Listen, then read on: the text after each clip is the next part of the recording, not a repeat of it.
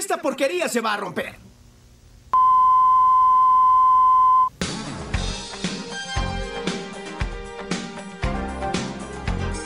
¿Qué tal, querida audiencia? Bienvenidos, bienvenidas, bienvenides, bienvenidis a una nueva edición de La Acústica y el Mate, nuestro episodio número 23. Hoy es 22. Voy a empezar de vuelta, perdón, porque hice cualquier pelotudo. Sí, sí, sí. Hola, ¿qué tal, querida audiencia? No, me corto. Pará, de vuelta, de vuelta, de vuelta. Perdón, perdón. Dale. Hola, ¿qué tal, querida audiencia? Está... Bienvenidos, bienvenidas, bienvenidas. Estoy medio pelotudo. Vamos... La tercera es la vencida. la tercera vencida. Acción. Hola, ¿qué tal, querida audiencia? Les damos la bienvenida a una nueva edición de La Acústica y el Mate, el podcast de música y delirio favorito de todos, la charla de remiseros antes de arrancar el viaje sin más preámbulo, me dispongo a presentar a nuestro querido amigo de la casa, Fede Cavi, Federico Cavi. ¿Cómo está, Fede? Hola, ¿cómo está, Fero? Gracias por la presentación. Otra vez de acá invitado. Ya, ya estoy como, como Sergio Deni con. Con Mirta con, ¿No era con Susana? ¿O no, Mirta, Mirta, Mirta? No, era con, con Mirta, con Mirta. Que le fallaba alguno y se venía. Sergio Denis estaba para todo, pobrecito. Y lo invitabas a Sergio Denis y caía bueno, podemos, claro, podemos dejar de decirte invitado, podés ya ser amigo de la casa, eh, ese amigo que pasa y te abre la heladera y sabes que está todo bien, ¿no? Sería una cosa así. Yo soy el, la clase de amigos que sí, que te abre la heladera y te, te roba a una picadita que hay ahí. Así que está, estoy contento de estar acá. Y nosotros de tenerte a ti. ¿Qué tal, Mariano Vicente? ¿Cómo estás? ¿Cómo andás Felipe? ¿Cómo andás Fede? La verdad que es lindo tenerte. Y volviendo a hablar de Sergio Denis, yo creo que si compro una Ouija, una Ouija entre todos, lo podemos llamar, ¿eh? yo calculo que se copa. Te iba a preguntar, porque el tema de la pandemia, este me tiene... Eh, tipo, hay cosas que no me acuerdo. ¿Sergio está vivo todavía? No, ya se murió, querido. No, se murió. Uy, brudo. Sí. ¿Podemos hacer, hacer un minuto editado? Un minuto editado de silencio por Sergio. Pobre Sergio. Hijo de puta. Le debemos el, especial a Sergio Denis, que creo que en algún momento va a salir. Bueno, vamos con las efemérides del día de hoy. Día como hoy, pero de 1889, por favor, qué lindo año para estar vivo. Pepe Luis Espineta, bisabuelo del flaco, Salió de su casa con una tira de asado colgada al hombro y con la guitarra colgada entre las manos, porque a él le gustaba mucho juntarse con los amigos. En ese momento no había bares, pero calculo, viste, en las chacras o en los ranchos que había, imaginemos que en 1889, viste, era todo más, más urbano, viste, no tenés acá una cervecería, una pulpería. Le gustaba juntarse a la pulpería, con, hacer payadas con, con los amigos.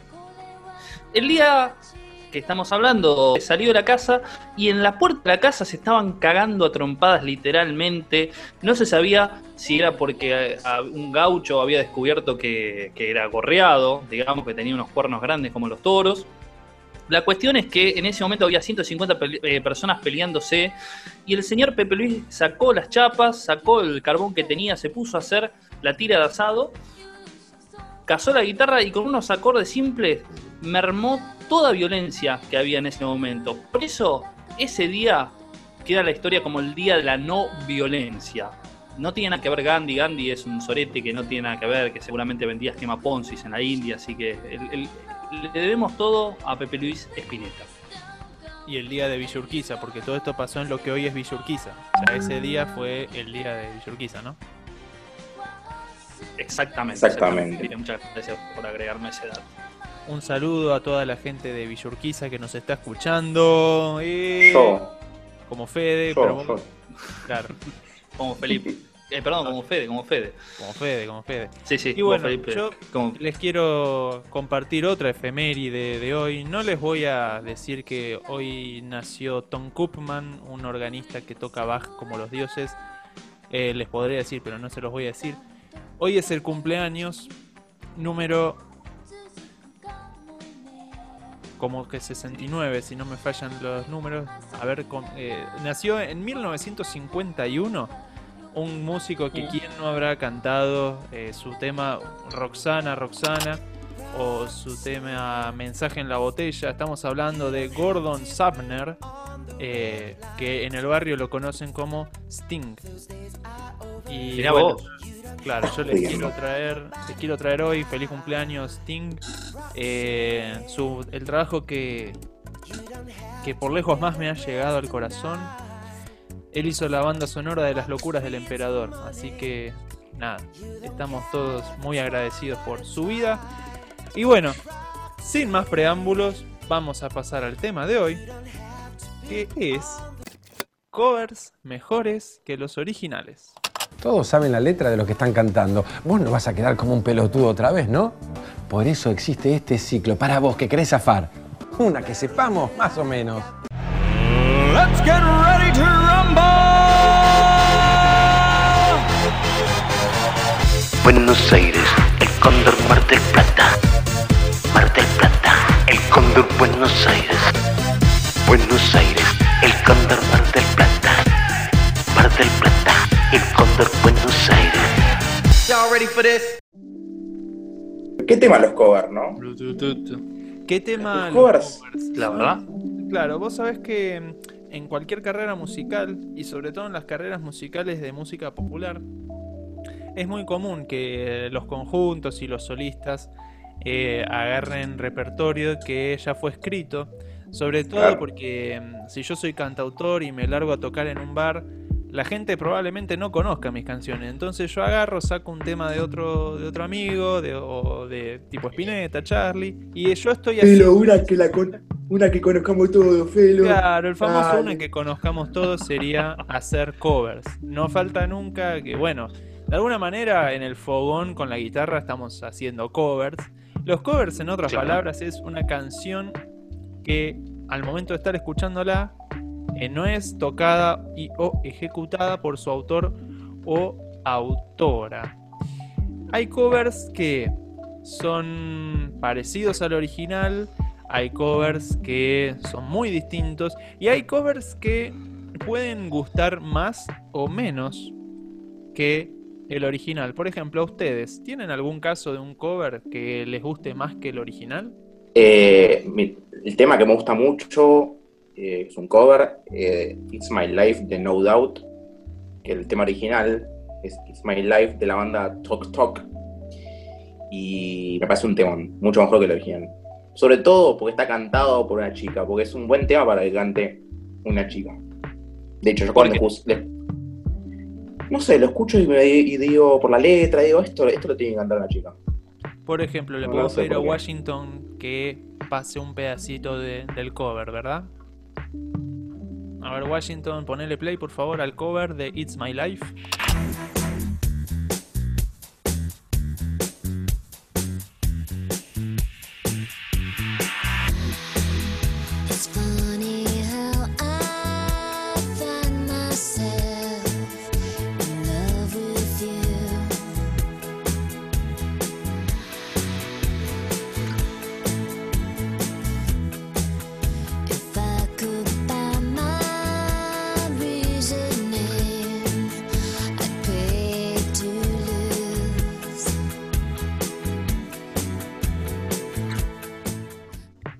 Marian, en tu caso? En mi caso, me gusta mucho el tema de. En realidad, el original es de los Beatles.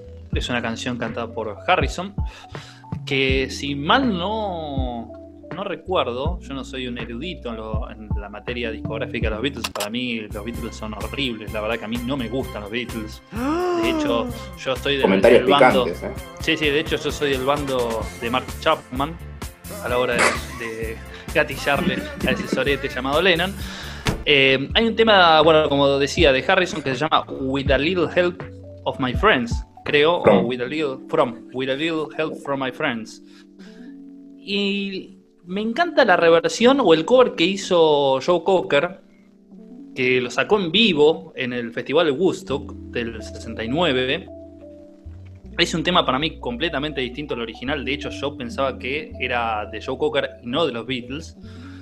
Y no solo eso, sino que fue un tema que creo que en la discografía de los Beatles pasó medio como desapercibido, pero para. Joe Cocker fue uno de los temas. ¿No? No, no, No, fue- no lo pasó de desapercibido. Sgt. Fue un, Sgt. Pepper Lonely Heart Club Band. pero fue un tema que, que- que pegó. Sí. Sí, María. Mm. Yo creo igualmente que a Joe Cocker con ese. Bueno, perdón. Yo creo que con, con el tema ese de Joe Cocker la pegó mucho. De hecho, fue la intro de una serie americana muy, muy conocida llamada eh, Los Años Maravillosos. Mm. Claro, si a vos no te gustan los Beatles, eh, para vos, claro, el- un tema como Will a Little Help from My Friends no lo vas a, no lo vas a junar. Pero bueno, podemos escucharlo, No, no. vamos a pedir a Washington que nos pase un pedacito de eh, eh, Will Help from My Friend de Show Friends.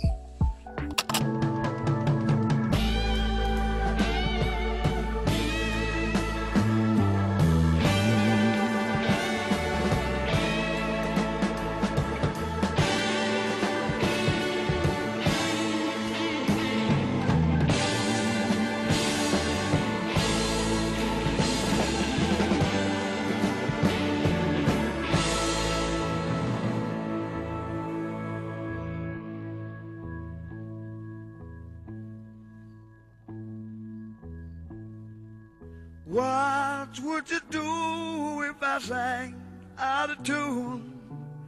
Would you stand up and walk out on me?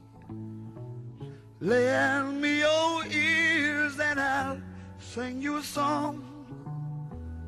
I will try not to sing out of key. Yeah. Oh, baby, how you?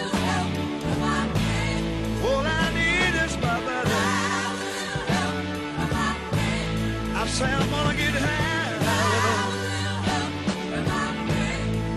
Oh, yeah. Yo en mi infancia, eh, parte de mi infancia transcurrió Jaime Ross Mm. y resulta que Jaime Ross también también tiene una versión Tiene una de- versión. Mirá una versión de Will Little Help from My Friends. Eh, sí, el Jaime Ross y Fatoruso, que era el músico que él tocaba, con el que él tocaba mucho, tienen una versión de Will Little Help from My Friends, cantada por un uruguayo, qué, qué cosa linda, ¿no? Vos. Eh, vos. Vos, vos, eh, vos, con, ali- con Will pequeña Little Help ayuda from de My vos. Friend, vos. con mi pequeña ayuda, con la pequeña ayuda de vos. eh. Sí, No, pero con la pequeña inglés, ayuda de los porque- botijas.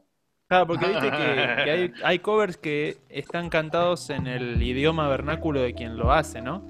Por ejemplo, hace poco salió eh, Solo le pido a Dios eh, de Bruce eh, Springsteen, ¿no se dice? ¿Se Sí, sí, sí, se dice así. Que una parte la cantó en castellano, bueno, más o menos, y la otra parte la cantó en inglés. Pero no, no, como no la nombramos, no viene al caso. Y en mi caso, Sí. el cover que más me gusta, que está en discusión si es un cover, ¿eh? porque mm, es una canción que el cantante de la mm, el cantante de esta banda apareció así paseando en, en Universal mientras la estaban grabando y dijo, che, qué buen tema, podríamos hacerlo, ¿no? Y mm, la historia es más o menos así. Recuerden que todo acá, que si quieren cosas chequeadas pueden ir a preguntar al INDEC. Pero... Yo conocía, yo conocía otra historia, ¿eh? pero bueno. Pero es más o menos así. es- esto está entre cover y choreo. Como somos diplomáticos, vamos a decir que es un cover que se hizo mucho más conocido que el original. Y estamos hablando Sí, de sí. Señor Cobranza de la Versuit. Que por si no lo conocen, suena así.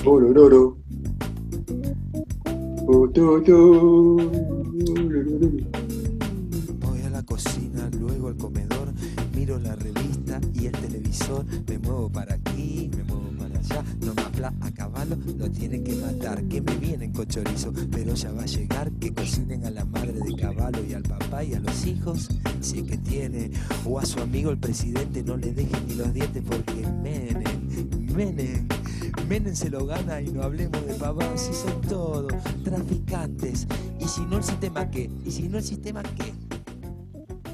¿Qué historia tenías vos, Marian, sobre este tema? La historia de este tema, por lo que estábamos charlando en producción con Washington, era que al pelado Cordera le gustaba mucho este tema original es de las manos de, de Filipo, ¿es? ¿Puede ser? Filippi. Las manos de Filippi. Las manos de Filippi. La cuestión es que en ese momento la Versuit estaba bajo el sello de Universal, bajo las salas de Universal, podríamos decir. Entonces invita Cordera a la banda a grabar el disco, en el cual incluyen esta canción, bajo las salas de Universal. ¿Y qué significó esto? Que Cordera le regarcó el tema, lo reversionó con la Versuit y lo sacaron. En una entrevista que le hicieron a, al cantante de la banda original, la cual hizo el tema, dijo que lo recontra cagaron, que Cordera se acercó con un amigo y le pegó 17 puñaladas en la espalda porque en Sadaik nunca cobró un peso por este cover, no solo eso, sino que la disquera que teóricamente tendría que velar justamente por lo que son las regalías de los artistas y las artistas o las bandas, los cagó porque era la misma disquera que le dio el tema en bandeja para, para Versuit. No, una banda, de, una historia totalmente llena de, de vericuetos, garcas y todo ese tipo de cosas, porque lo más lindo es que hablan de Caballo, de, de, del turco Méndez, y fueron unos garcas iguales, ¿viste? Claro, es un tema que saca a relucir la bronca propia de una época, eh, fines de los 90, 2000. O me- este tema es más de, de los de los 90 en sí, Sí, ¿no? De toda Del esa 96, me parece.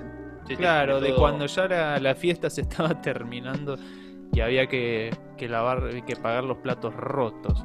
En tres años hicimos mucho, pero no todo. Esta vez el esfuerzo tiene sentido. Sigamos.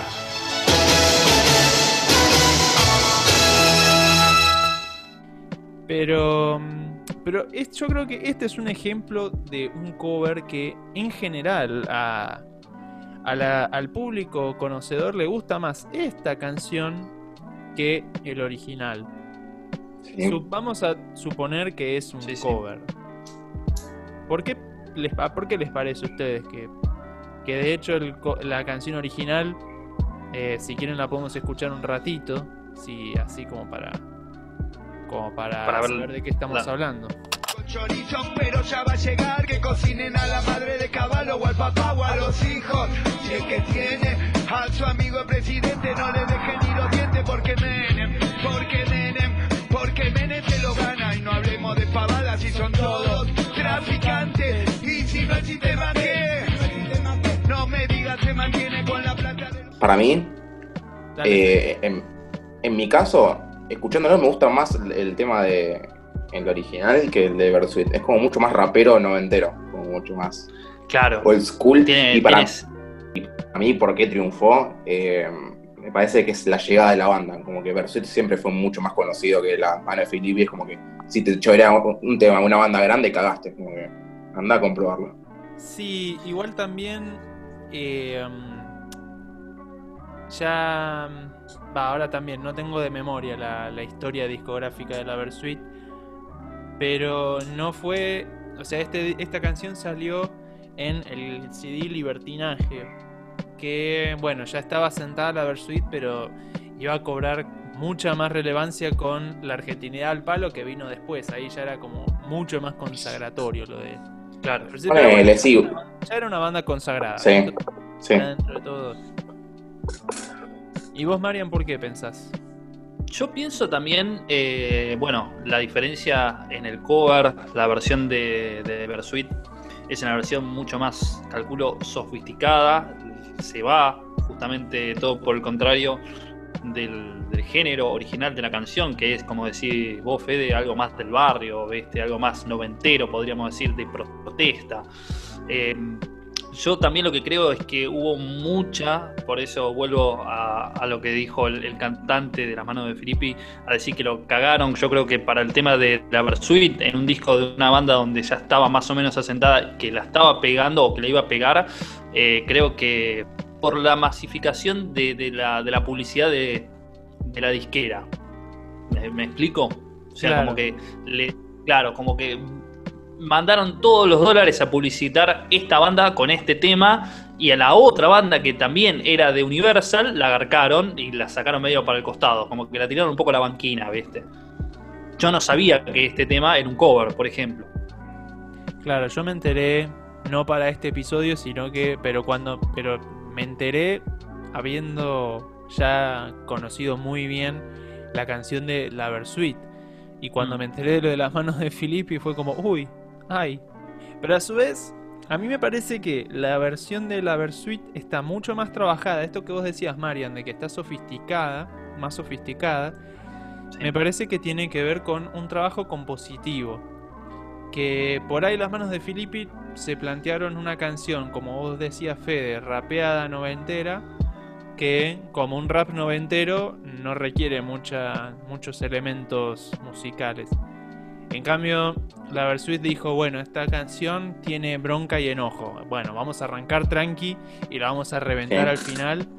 Este, entonces me parece que aparte, sumado a el soporte y la infraestructura discográfica de la Versuit, que es innegable en comparación a las manos de Filippi, yo creo que en especial en esta canción eh, le han dado una vuelta de tuerca muy efectiva y sobre todo me parece que canalizó muy bien el sentimiento de bronca y de vergüenza ajena que sentía la, la población en ese momento. Fue como la canción Sí. justa, hecha para el momento justo también, ¿verdad? Claro. Vamos, vamos con Menem, vamos con Menem una vez más. Con Menem por todo lo que hizo. Terrain, Con Menem por todo lo que hará. Vamos con el justicialismo. terrain, terrain. Move up, move up. Garantía de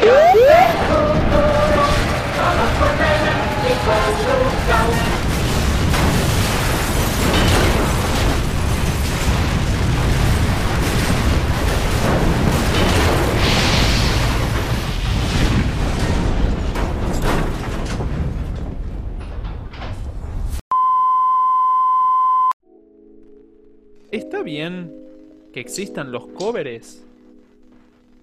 ¿Ustedes qué, qué opinan? Para mí Sí. está bien que... Sí, sí, sí, totalmente. Eh, para mí es como parte fundamental de la carrera de un instrumentista. Después lo van a ver, porque. yo- y yo no, no, para mí no estoy de acuerdo, pero en el final del programa van a ver cuál es el tema más cobereado. Pero yo, por mi parte, yo desconfío de eso. Para mí, el tema más cobereado del mundo es alguien que agarra la guitarra y dice: ¿Sabes qué? Yo con tres acordes te hago Smoke on the Water. Es como la parte. Es como parte fundamental del músico agarrar un instrumento y tocar algo que ya está hecho. Claro, Sí. o sea, ya sea música clásica o música popular, uno aprende un instrumento o aprende a hacer música haciendo música preexistente, ¿no? Sí. Sí, sí. Eh, por mi parte creo que, como decís vos, eh, Fede es parte fundamental como guitarrista. Me acuerdo de los primeros covers a la hora de, de aprender a tocar, que bueno, era Smoke on the Water, es, es fijo, es el primer cover, ¿viste? Que te sale para el orto, porque te sale para el orto cuando estás aprendiendo a tocar guitarra.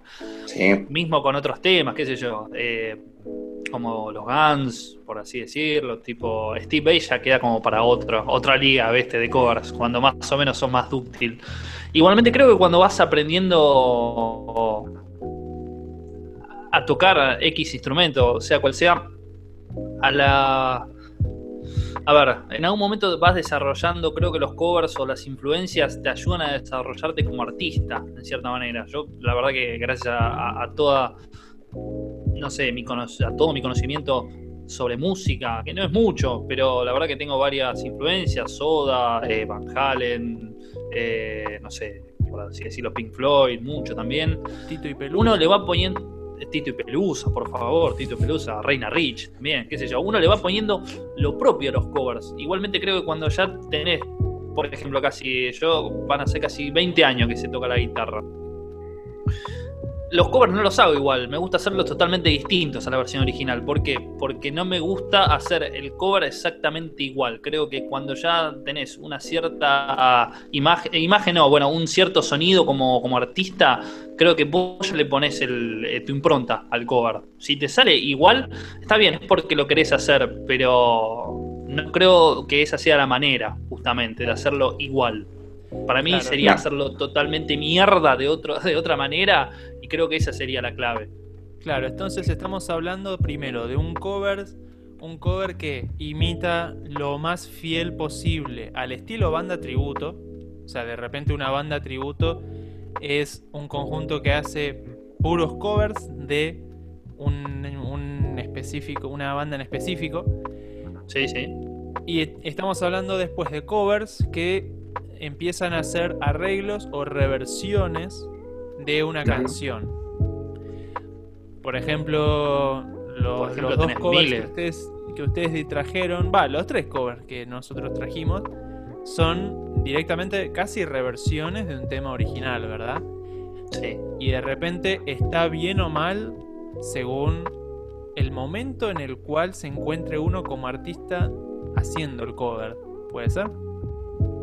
O sea, Sí. si yo estoy aprendiendo, está bien y es Está bien. aconsejable que lo haga, pero ya, ya llevo 30 años tocando un instrumento y no hagas el mismo riff de, Smoke on the Water. Claro, viste, qué sé yo, no sé, a- agregar un guagua, un pedal, no sé, un compresor. Al- Digo, al menos. al menos, viste, lo. Claro. Pienso también que el hecho de hacer bandas tributo, no sé si. Está bien que te transporta cuando yo fui a ver a Dios salve la reina y me transportó a, a- ver a Queen, a ver a Queen. O sea, me- como que uno cuando se sienta a ver una banda tributo en un recital, porque no voy a escuchar un disco de una banda tributo, porque es al pedo, porque para eso sí escucho el disco de la banda original, ¿no? Digo, no sé, por ejemplo, Dios salva a la reina, ¿no? Como para tomar un ejemplo. Cuando vos te sentás ahí, es una película. Vos haces el pacto para decir, bueno, yo no estoy viendo una banda tributo, yo estoy viendo a Queen. Entonces, se disfruta muchísimo más. ¿Qué opina Fede de las bandas tributo? Dios salva a la Deberían reina de Beats. Que deberían estar todos tras las rejas. ¡Es un ladrón! ¡Un vulgar ladrón! Cierto, tranquila, Betty. A mí, me- a mí me parece una ladroneada y le, he escuchado varias veces de esto de que, y bueno, pero no, ¿sabes qué? Queen se separó, ya no toca más, o sea, que esto me transporta, pero vivís en una mentira, man, o sea, aceptar que no, que no sos de la época de Queen. Igual más allá que cuestionarte a vos de que si te transporto no, yo cuestiono más a la banda en sí, porque a mí el, el- vivir de la música lo demás me, me, me destruye completamente. Claro, estamos viviendo Mira. en un paradigma que el músico popular es sí o sí compositor. Entonces, si tu trabajo como compositor es imitar lo más fielmente posible otro trabajo, Sí. Mínimo No solo musicalmente, sino est- estilísticamente. O sea, las Sí. bandas tributos son bandas que se visten igual, tienen los mismos cortes de pelo, más o menos la gente se parecen.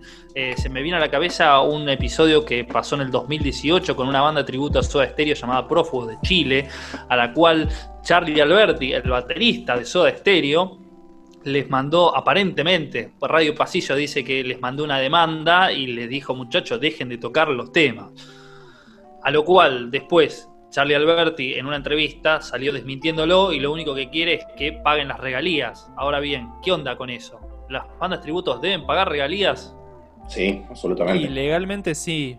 Legalmente si yo hago música que escribió otra persona y no pasaron 70 años desde su muerte, si uso Claro. su música hay que pagar. Este, por definición. Pero no tenés yo- ningún rédito como banda tributo así, porque te vas a cagar de hambre, porque si en todos los conciertos, si te dedicas a eso y garpás toda la regalía, y como que es medio el pedo también. Todas no, pero una parte tiene que pagar. Yo, una, una, una- eh, un comentario que, que escuché muchas veces es, eh, claro, vos Fede, vos Fede criticás a bandas tributo, pero después tocas en una, orque- en una orquesta, tocas Mozart, y tipo que música de otro, digamos. Le escuché varias veces. Pero la diferencia es que, hay- va, es lo que creo yo, en la música académica, música clásica, hay como un, es como una conservación cultural, como que diciendo, ok, no existían las grabaciones. Si no, si no fuera por la gente que toca hoy, porque en orquestas, ¿cómo sonaba Mozart en esa época? Claro. Hay como una preservación cultural. En cambio, yo puedo agarrar YouTube y poner cómo sonaba Queen hace 20 años. Me parece que hay una, hay- hay- el tratamiento es distinto. No sé qué te parece a vos, Felo, vos que estás metido Claro, mucho a más que ver, claro. En principio toda la cuestión de propiedad intelectual eh, de la música creada en el ámbito de la música clásica, hoy no, pero en su momento a lo mejor eh, hay una obra de Mozart que tiene el- calcada la melodía del himno a la alegría, por ejemplo. Sí. Y en el siglo XXI decimos, ah, uno le afanó al otro y no se sabe cuál es. Probablemente en realidad uno haya hecho un homenaje. Se hablan de homenajes. Cuando era muy común tomar melodías de otros compositores, probablemente eh, habrán tenido alguna relación de amistad, probablemente hayan sido maestro y discípulo y el discípulo le hace como una ofrenda de alguna manera. Pero si es verdad eso, o sea, eh, no sabemos a ciencia cierta, al 100%, cómo tocaba el teclado Mozart, cómo tocaba el piano Mozart. Claro. Pero sí y, y de hecho, eh, desde el siglo XVII hacia atrás hay muy, muy pocas indicaciones sobre cómo se tenía que tocar eh, la música en sí en lo que está escrito. Los músicos del siglo XIX-XX le ponían todo tipo de detalles, acá más fuerte, acá más suave, acá más como un efecto así, pero desde 1800 hacia atrás no era tan común, había que escribir a mano las 21 partituras que iban a usar los músicos, entonces, claro, o sea, es otro contexto, ¿no? Imagino, homenaje podría ser lo que hizo Eminem con el sampler de tema de Spinetta, por así decirlo. De alguna manera lo que hizo Eminem con Spinetta es un poco lo que hacía, lo que hizo, por ejemplo, Mozart con Haydn, cuando hizo los cuartetos Haydn, por ejemplo, que es agarrar el estilo y o ni siquiera o la música en sí de tal, pidiendo permiso y explicitando, voy a hacer un homenaje a pero Eminem le dio su impronta. No es como The Beats Claro. Sí. o de Dios salve a la reina. Yo estoy un poquito más de acuerdo con Fede. Sí. Aunque es, es inne- o sea, Está- mi problema, solo una persona que haya vivido en los 80 y haya ido a ver a Dios salve a la reina, salvo, salvo una, o sea, me gustaría invitar a alguien Es que esa no sé- persona, esa persona seguramente se opone. La las personas que lo fueron a ver originalmente se oponen a ese tipo de bandas tributo. Es algo que lo haces para gente que no los pudo ver, calculo, Claro. ¿no? O sea, calculo que si alguien fue a ver, no sé, digo, a Soda, ¿no? En, en la época de los 90, los 80, en todos los recitales.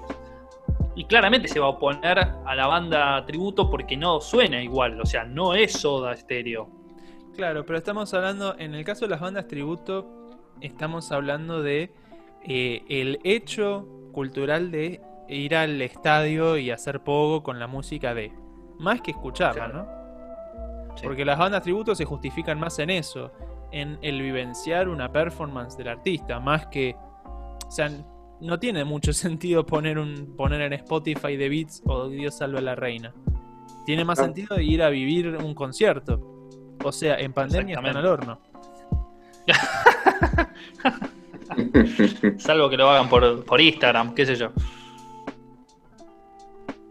Y pero justamente, ¿para qué voy a poner un vivo en Instagram de, de Beats? De Beats, si lo puedo ver por YouTube, ¿no? Un- Si puedo poner, claro, en. Spotify o algo directamente a los Beatles. O sea, justamente me estoy perdiendo del, del hecho artístico de, de estar ahí, ¿verdad? Claro.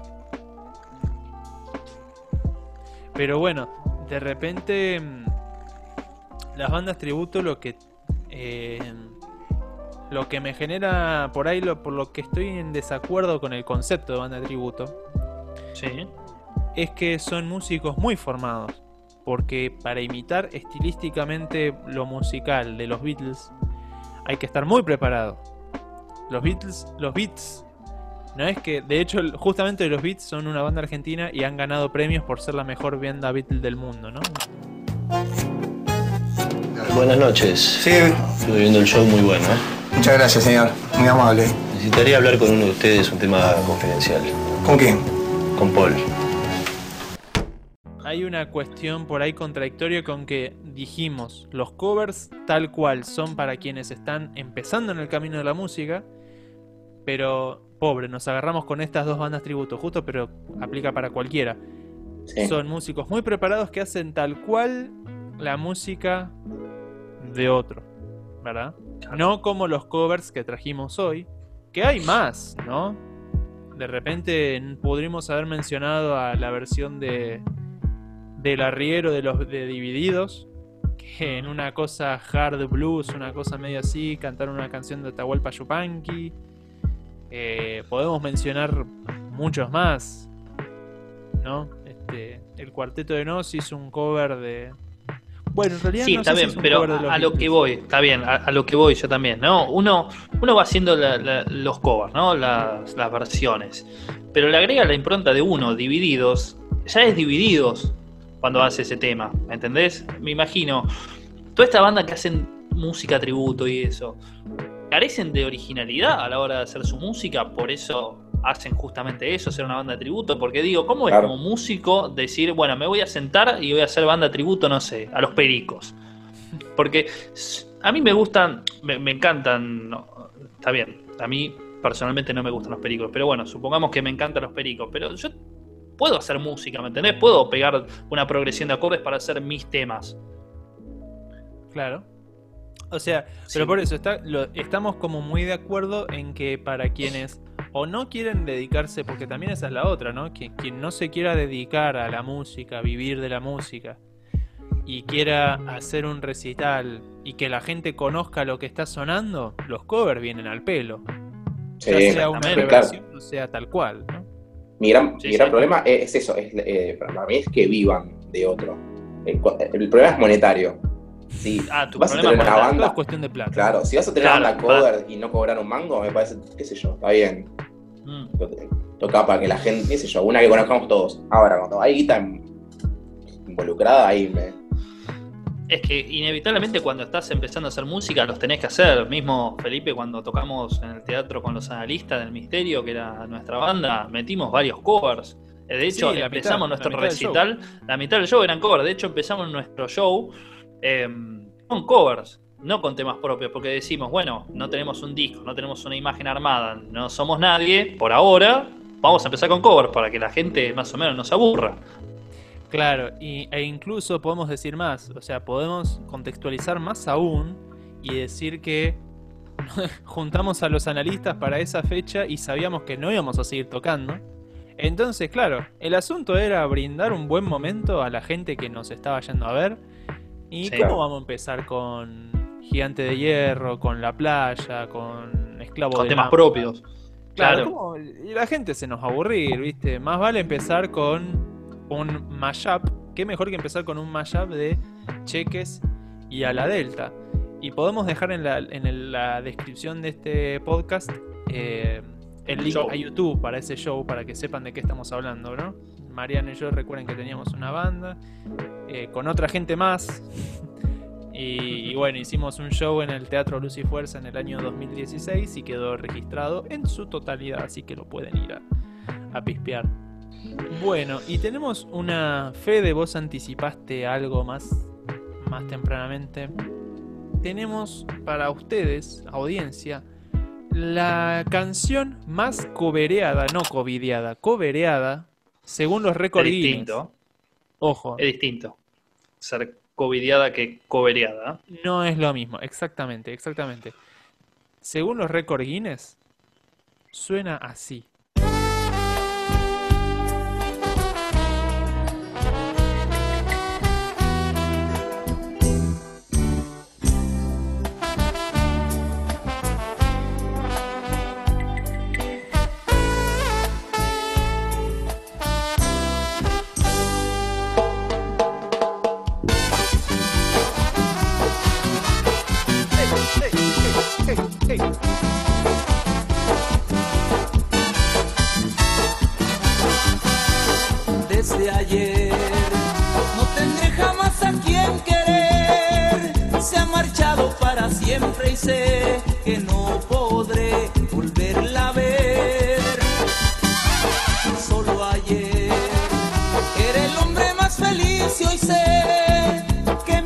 Vida se ha de consumir al no tener por quien vivir. Porque se marchó, no lo sé, no sé por qué. No, no, no pensé que su amor fuera a perder. Solo ayer. Bueno, la canción creada según los récords Guinness es Yesterday de los Beatles, no de los Beatles, de los Beatles. Y nosotros elegimos la versión de eh, Los Vaqueros, el ciclón del Pacífico. Que es interesante porque, si ustedes se fijan, eh, la cantó en castellano. Hicieron una traducción. Sí, sí. O sea, y habrá que haber cambiado la poesía, ¿no? Para poder. Para poder. Para poder hacer esta versión, tuvieron que cambiarle la, la poesía, porque para poder acomodarla al idioma castellano. Sí, Está sí. al límite del cover, ¿no? Yo creo que por la, Ah, Sí, están. la letra. Se me viene a la mente, se me viene a la mente mm, No culpes a la playa de Luismi, de verdad de. Michael Jackson. ¿En serio? Claro. Sí, ¿Y sí. ¿Por qué no, no? Yo no sabía, posta que no sabía que era un cover. ¿De dónde venís? De Saturno, pelotudo, ¿eh? Este podcast hace que aprendamos todos, la audiencia y los participantes. Sí. ¿Verdad? Claro. Sí, eh, yo creo que me voy de este episodio diciendo amigo, que está bien hacer covers cuando estás iniciando tu camino en, en lo que es la música, pero que en algún momento los covers tienen que tener tu impronta, no tienen que sonar igual, y creo que si suenan igual, está bien que lo quieras hacer, pero te estás privando justamente de ser vos. Tremendo. Eh, lo dijo todo el diputado. No, no, no. eh, sean originales, sí, eso. Y eh, no choren con la música de los demás. No cobren con la música de los demás. No sean, no sean ladrones. Claro, yo les que. Claro, los covers marcan el estilo de uno, sobre todo si uno los hace textuales, musical y literariamente. Entonces yo creo que si del otro lado vos tenés una banda y querés hacer un cover, eh, no te lo tomes a la ligera y elegílos bien, porque van a marcar un poco el estilo y el ritmo de trabajo de tu proyecto también, de alguna manera. Claro. No es lo mismo preparar un cover de Queen, los Beatles, Zeppelin, no es lo mismo hacer un cover de los Palmeras, no es lo mismo hacer un cover de los Pericos. Y mi sugerencia es que si vas a hacer un cover de los Pericos, que lo hagas como uno de Zeppelin y viceversa. Bueno, Ahora, Felipe, yo te quiero hacer una pregunta. ¿Estudiaste? Ay, era hoy. Sí, No, era hoy, era alumno hoy. Sosa, por Ay, favor. re- Sí. Ay, era hoy. No te Bueno, no importa, pero hacelo con ganas. Si no sabes, vendelo con ganas, por favor. Dale, Felipe, dale. vendeme las redes. ¿Cómo les va, damas y caballeros? Espero que estén pasando una buena noche, una buena tarde. Mi nombre es Felipe, otra vez los vengo a molestar, los vengo a interrumpir en su cena. Yo sé que están cenando, muy bien el alcohol en gel ahí en la mesa, señor, señora. Les vengo a molestar un ratito, pedir un ratito de atención, por favor. Nosotros tenemos un podcast, se llama La Acústica y el Mate. Yo tengo una esposa que tiene una pata chueca y Mariano, que está acá, mi compañero de acá al lado, también tiene una pata chueca. Mírelo, no puede caminar, pobrecito, es hincha de River, pobrecito. Ayúdenos, ayúdenos. Escúchenos en Spotify, escúchenos en Google Podcast, en Apple Podcast, en. eh, Hay una mosca, perdón. Escúchenos, nos pueden escuchar en Apple Podcast, en Anchor, en Radio Public, señora, no le cuesta nada, escúchenos, por favor. Si a usted le viene bien, la pase un buen rato y a nosotros nos ayuda y nos ayuda mucho si escucha, nos escucha las muestras gratis en Instagram, nos puede seguir en Instagram como Acústica y Mate Podcast. Eh, el Twitter estamos viendo qué hacemos con el Twitter, así que síganos en Instagram, señora, muchas gracias, perdone la interrupción, que tenga buen Dios lo bendiga y muchas, muchas gracias. ¿Está bien? ¿Lo hice bien? ¿Salió Por bien? favor. Sí, la verdad que te Eh, salió bastante bien. Tremendo. Nunca en tu vida hablas tan rápido como, como al No, momento no. de vender las redes, ¿eh? Me gusta porque se da un nariguetazo antes de empezar a vender las redes, eso está copado. Sí, sí, sí. Yo, yo trabajé de mozo y ¿sabes cómo me decían? Y con ¿Cómo? esto despido al podcast y hasta la próxima, querida audiencia. Digo esto y nos despedimos. ¿Sabes cómo me decían en Coutec? ¿Cómo te decían? El rayo. Hasta la semana que viene. Buenos Aires, el Cóndor Mar del Plata. Mar del Plata, el Cóndor Buenos Aires. Buenos Aires, el Cóndor Mar del Plata. Mar del Plata, el Cóndor Buenos Aires. Buenos Aires, el Cóndor Mar del Plata. Mar del Plata, el Cóndor Buenos Aires. Buenos Aires, el Cóndor Mar del Plata. Buenos Aires. La acústica y el mate.